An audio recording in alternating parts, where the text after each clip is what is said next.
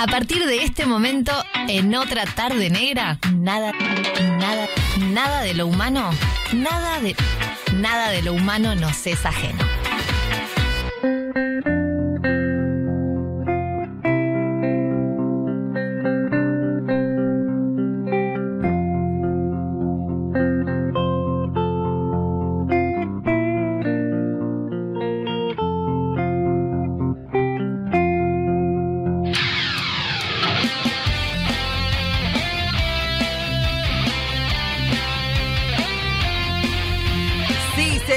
Y señores, feliz cumpleaños atrasado, Bernardo Borkenstein. Gracias. Esta canción Sí. eh, es el regalo de la emperatriz de los contenidos. eh, Bueno, un, un abrazo para que me ella. lo mandó específicamente, me dijo, decile a ver que este es mi regalo. Muy bien, muchas gracias, May. Esto es una desgracia. Esto es una tristeza. Pero tuvimos un inconveniente. Sí. Se aplastó. Ah. Era un Ricardito espectacular. Pero ¿qué pasó, Bernardo Borkenstein? Lo traje ayer. Ah. Pensamos que ayer era jueves. Y cuando me di cuenta, no sabes la pinta que tenía este Ricardito. Pero, ¿sabes qué? Este es el mejor caso de que la intención es lo que cuenta, ¿o no? Y sí, obviamente. Me lo tengo que decir yo a mí mismo. El que venía ayer justo era Leo Sande, ¿no? Exactamente. No era el día. Y tenemos hasta la velita, Bernardo Borkenstein. Ah, qué lindo. Porque Bernardo Borkenstein cumplió años. No, no digamos cuánto. No, ¿cuántos no? Tenía la galleta. Tenía una, pin- tenía una pinta este Ricardito. Vamos a cantarle que los cumpla feliz. Ahí está. Que los cumpla feliz. Que los cumpla feliz. Que los cumpla Ber Borkenstein. Que los cumpla feliz. Muy bien. Tremendo. Qué tristeza. Pero mira, mira la pinta que tiene la galleta abajo. Sí, sí, impresionante. ¿No? Bueno, fue con amor. y no se apaga la vela, caramba. Sigue humeando. Me parece que de las mágicas. Mágique. Ah, Bueno, mira. ¿Cómo pasaste tu cumpleaños? Ver. Impresionante, muy lindo por suerte. Este, la verdad que lo pasé mejor que los anteriores, te podría decir. ¿En serio? Sí, Eso sí. es muy bueno. Eh, bueno, no se me apaga la vela, chicos. Creo que ahí, ¿no? Ahí bueno, apagó. nosotros seguimos hablando, ¿no? Si en Sí. algún momento no hacemos "Oh", es porque la vela sigue. No, ya está. Apagó, apagó. Bueno, el tema de hoy no tiene que ver con los cumpleaños, ¿verdad? No tiene que ver con los cumpleaños, tiene que ver con lo que no se puede decir. Que arrancamos a bailar la semana pasada. esto. Exacto, la semana pasada lo habíamos encarado un poco a raíz de, bueno, todo ese suceso con la negra Bernasi. A mí me gustó porque estaba hablando con la negra Minoso de la negra Bernasi, quedaba Ujú. perfecto. Y ahora vamos a hablar de eh, la corrección política. Porque eh, estamos en una época extraña. Toda la vida, cuando éramos chicos, o por lo menos cuando era chico yo, era muy común que a los nenes se los reprendiera diciendo eso no se dice, nene. Eso no se dice, eso no Ah, se y la- hace. Exacto. Bueno, eh, sí, eso no se toca. Dije de hace rato. No, todo es no. Pero el tema es que generalmente lo que se invocaba a la hora de decirle a un niño que algo no se podía decir era la buena educación. Era más bien una represión de tipo eh, comportamiento socialmente aceptable en función de ciertas normas, bueno, que venían de antes. O sea, generalmente incluían lo que desconocía como malas palabras, eh, insultos y eh, hablar de repente en un volumen demasiado exagerado para, este, por ejemplo, este comentar lo infausto de la actitud de determinado árbitro de fútbol. Mm, Yo me acuerdo, igual Mm. no sé si sirvió, porque básicamente no, no, no soy una, boca sucia, no soy una cloaca, excepto cuando manejo o eh, cuando se me caen cosas puteo. Pero me acuerdo perfectamente, y debe ser treinta y pico de años, que mi madre me lavó la boca con jabón. Literal. Cazó la barra de bulldog y me la refregó en la boca. Eh, todo culpa de Cacho Bochinche, ¿no? Sí, ¿no? Decir cosas feas es asunto grave. Antes Bueno. de decir las boquitas con llave, toma. Hay un libro que se llama Las malas palabras, escrito por este un psicólogo, en el que analiza justamente qué son lo que antes se consideraba malas palabras. Y generalmente lo que estaba en la vuelta era algún tema de represión sexual siempre. Pero hoy en día, eh, digamos, eh, lo que antes se consideraban estas malas palabras, lo que muy este, académicamente este, nosotros definimos como las puteadas, no son tan, eh, digamos, tabú. La gente dice esas cosas en los medios, en todos lados, se han naturalizado. Y los jóvenes este, ya las utilizan desde un punto de vista estético puramente hasta de más. ¿no? Ya le han incorporado en el lenguaje habitual. Ya incluso en, en nuestra época se había dado vuelta el sentido de alguna. Por ejemplo, este cuando querías hablar admirativamente a una persona, decías, ¿para qué hijo de puta, tan loco, lo bien que estuvo? Sí, Ah, o sea, diste vuelta el contenido de insulto y se le cambió la polaridad. sí. Eh, pero hoy en día eh, pasa por otro lado. ¿sí? Lo que no se puede decir pasa por otro lado. Y evidentemente eh, hay un sector de la población que está de acuerdo y hay un sector que no está de acuerdo, como antes pasaba lo mismo con estas malas palabras. Había todo un sector de la población que lo reivindicaba. Yo me acuerdo que un cómico fabuloso que era eh, Roberto Barri, era un cómico de carnaval, por supuesto, y un gran actor, eh, hacía todo un monólogo en el cual reivindicaba las malas palabras. Y bueno, cuando se usa eh, en ese contexto, además tiene una vuelta artística, porque hacer un monólogo hablando sobre las malas palabras no es decir malas palabras. Claro. De la misma manera que hacer un monólogo respecto de temas raciales, sexuales o lo que se te ocurra, no es este, hablar de eso, sino hablar sobre hablar de eso. Bien, eh, esto hoy no se entiende.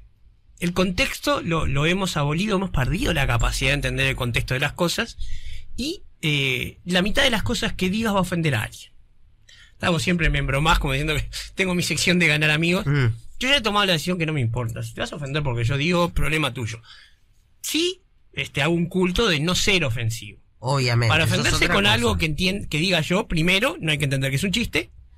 Y vuelvo a insistir, hacer un chiste sobre algo que no es correcto, no es hacer un chiste burlándome sobre ese algo.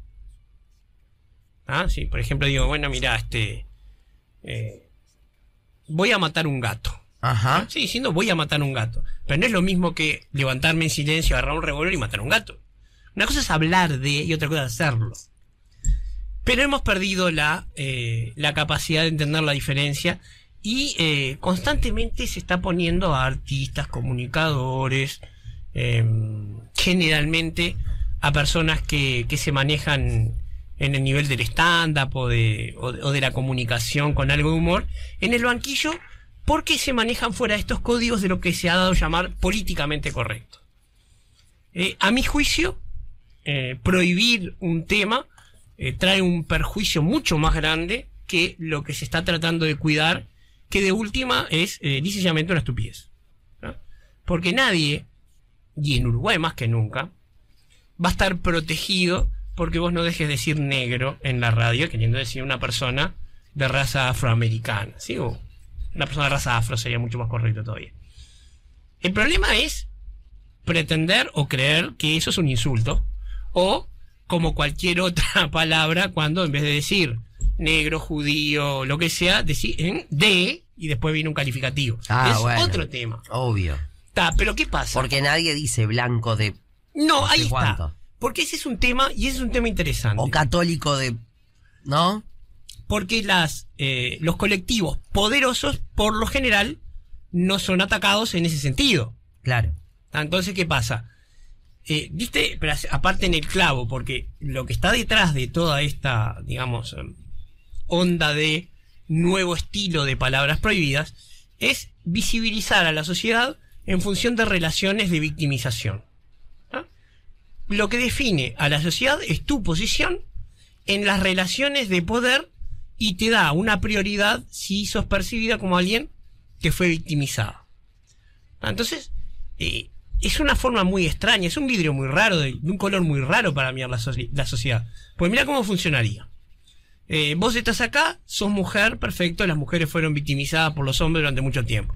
Yo estoy acá, yo soy judío, los judíos fuimos victimizados, pero como somos los judíos no le importa a nadie.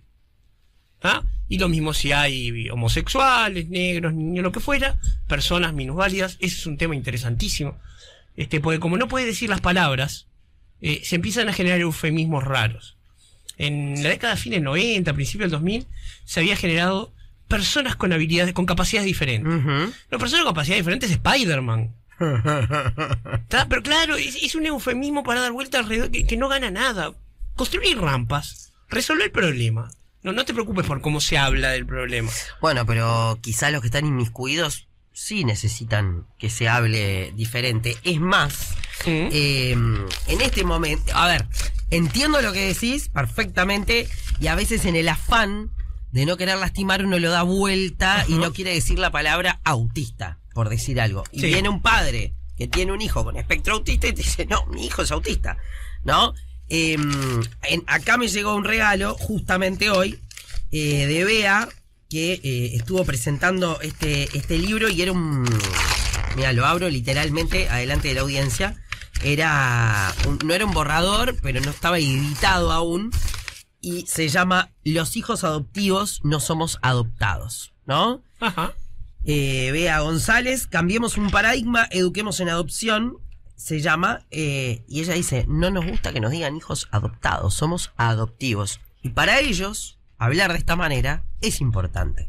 Capaz que vos no lo entendés porque no sos un hijo adoptivo. No, Yo cambié mi palabra. Me pasan dos cosas con eso. Primero, que entre adoptado y adoptivo encuentro una diferencia de, digamos, de concepto interesante, la tengo que pensar porque es la primera vez que la escucho, y que lo dice una persona desde el propio colectivo. Lo que pasa con la corrección política es que nunca sale del, colectivo del que se habla.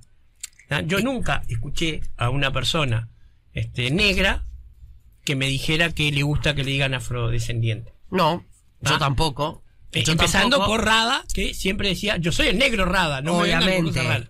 obviamente. Eh, creo que hay un tema que tiene que ver con que a veces empleamos mal las palabras. Hace poco leía unos posts eh, post de Ale Barbieri que nosotros le llamamos a la gente, este bipolar de no sé cuánto, pa, que estás esquizofrénico, loco, ah, trastornado.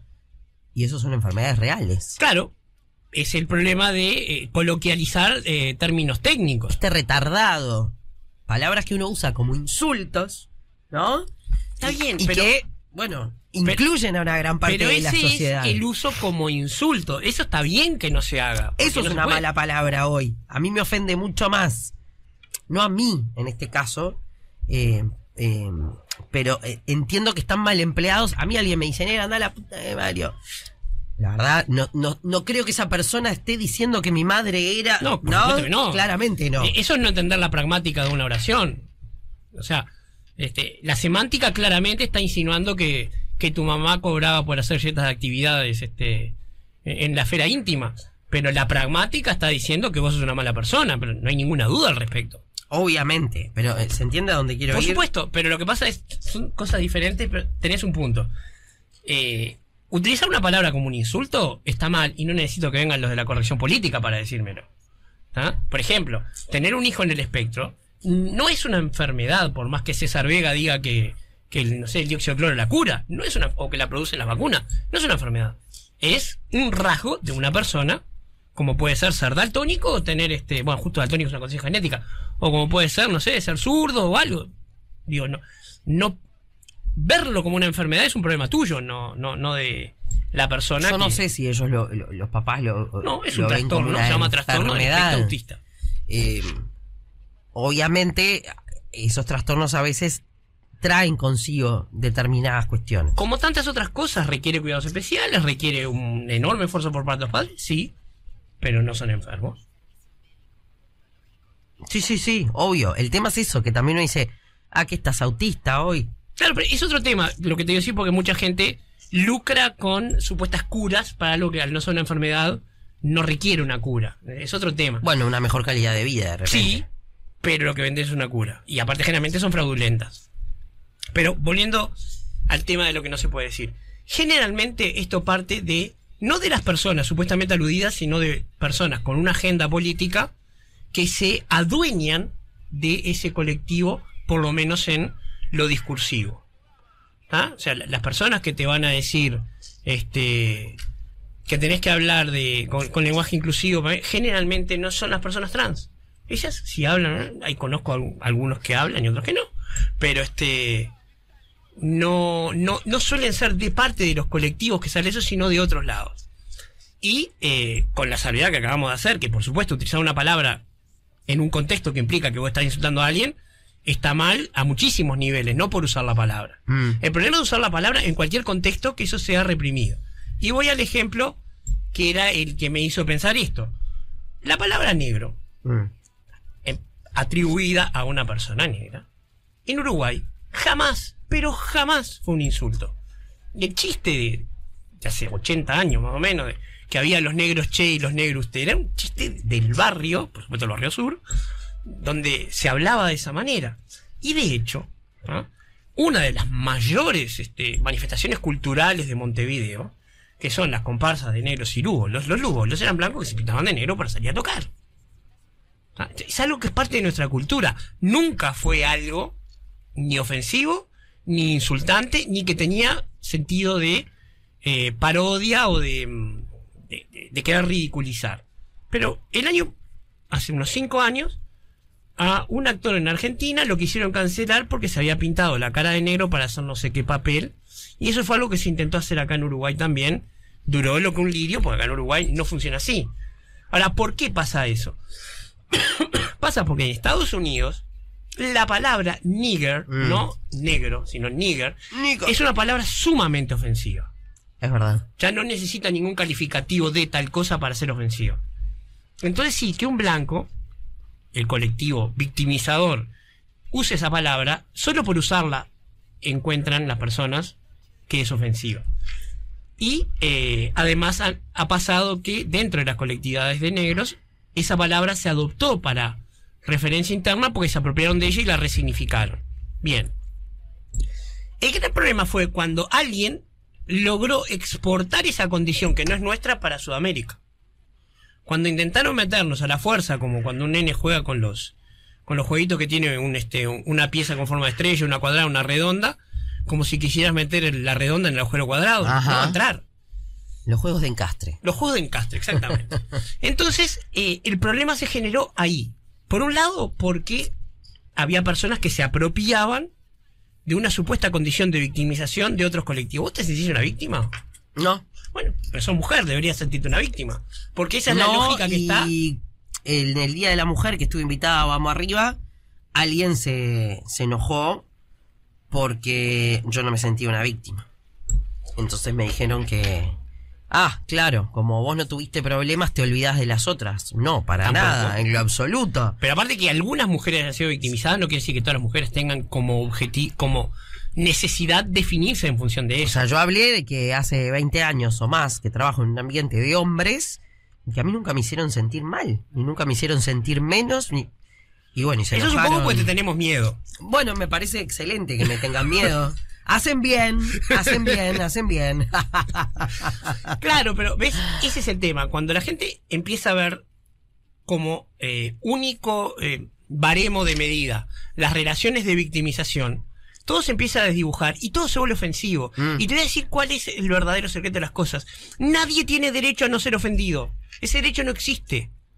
¿Ah? Porque para llegar a las cosas que realmente importan, el arte fuerte, la verdadera filosofía, las condiciones de discusión política profundas, sea cual sea, la verdadera discusión política, y vos tenés que tener el riesgo de ofender a alguien, porque si no estás hablando en un lenguaje este pasteurizado sobre temas de vainilla, y no existe eso. Lenguaje pasteurizado en temas de vainilla, señoras y señores, con esto y una plantilla, eh, nos encontramos jueves que viene. Dos segundos para hacer la rima, ¿eh?